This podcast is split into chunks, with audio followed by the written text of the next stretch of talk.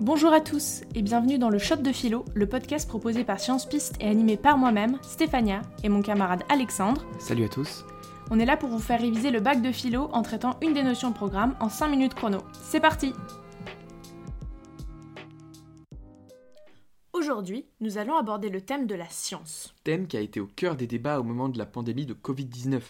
On a pu voir des gens qui se proclamaient scientifiques, qui prétendaient tous avoir la vérité, mais qui se contredisaient.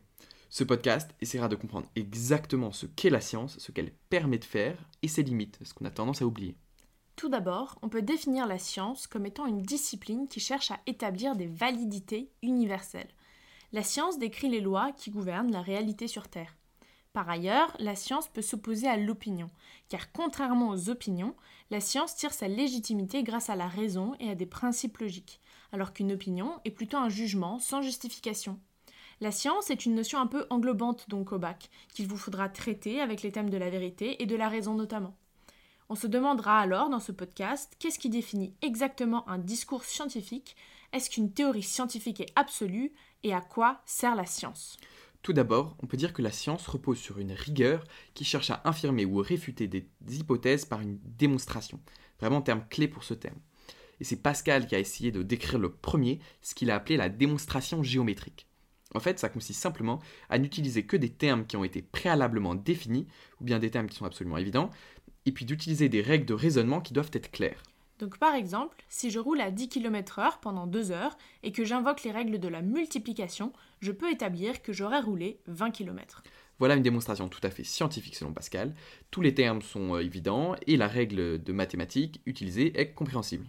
Ok très bien, mais on voit bien que dans le passé, les scientifiques ont pu se tromper et ce, même en utilisant des démonstrations, aussi rigoureuses soient-elles. L'erreur ne joue-t-elle pas un rôle central dans la science? Tout à fait, même si c'est un peu contre-intuitif à première vue. C'est ce qu'avance le philosophe Karl Popper. En fait, pour lui, une théorie scientifique se définit à ce qu'il appelle le critère de falsiabilité. Tout simplement, une théorie scientifique se reconnaît au fait qu'elle peut être testée, contestée et challengée par des démonstrations et et des expériences. C'est donc vraiment la capacité d'une hypothèse de se soumettre à plusieurs vérifications qui fait d'elle un fait scientifique. Par exemple, le théorème de Pythagore peut être mis à l'épreuve des différentes règles mathématiques. Il peut même être testé avec beaucoup de grands nombres, mais personne n'a encore réussi à montrer qu'elle est fausse. Au contraire, la théorie de l'inconscient de Freud peut être considérée comme infalsifiable puisqu'elle ne peut pas être vérifiée. Si vous ne croyez pas à l'inconscient de Freud, il va vous rétorquer que c'est normal puisque l'inconscient est inatteignable. Mais le fait que l'inconscient soit inatteignable fait qu'on ne peut pas le tester et ni la vérifier. La théorie freudienne ne peut donc pas être considérée comme une théorie scientifique. En fin de compte, la science est fondamentalement limitée. Ce qui est vrai pour l'instant, c'est ce qu'on n'a pas encore réussi à réfuter. Le progrès scientifique avance donc à mesure d'erreurs régressées. Ok, mais de ce que j'ai compris pour l'instant, la science est une discipline fondamentalement théorique et qui est limitée dans ce qu'elle peut démontrer. On peut donc se demander si la science réussit vraiment à décrire le réel. Alors c'est la thèse de l'antiréalisme scientifique, un terme que vous pouvez retenir euh, du philosophe Jan Hacking. Pour lui, les choses dont parle la science et qui ne sont pas directement observables, comme les gènes, les électrons ou les photons, sont surtout des modèles et des constructions qui permettent de schématiser en fait le réel. Ils n'existent pas objectivement tels qu'ils sont décrits. On peut observer une feuille d'arbre, mais euh, la petite boule rouge qu'on s'imagine être un électron, euh, c'est pas le cas.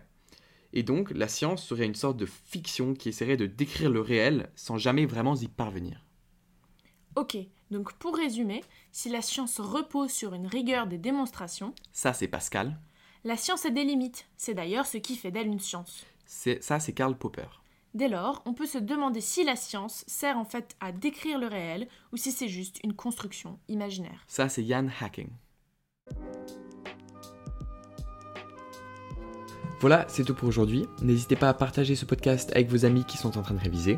N'oubliez pas de faire un tour sur notre Instagram @sciencepiste pour enregistrer la mini fiche de synthèse associée à ce podcast et à vous abonner.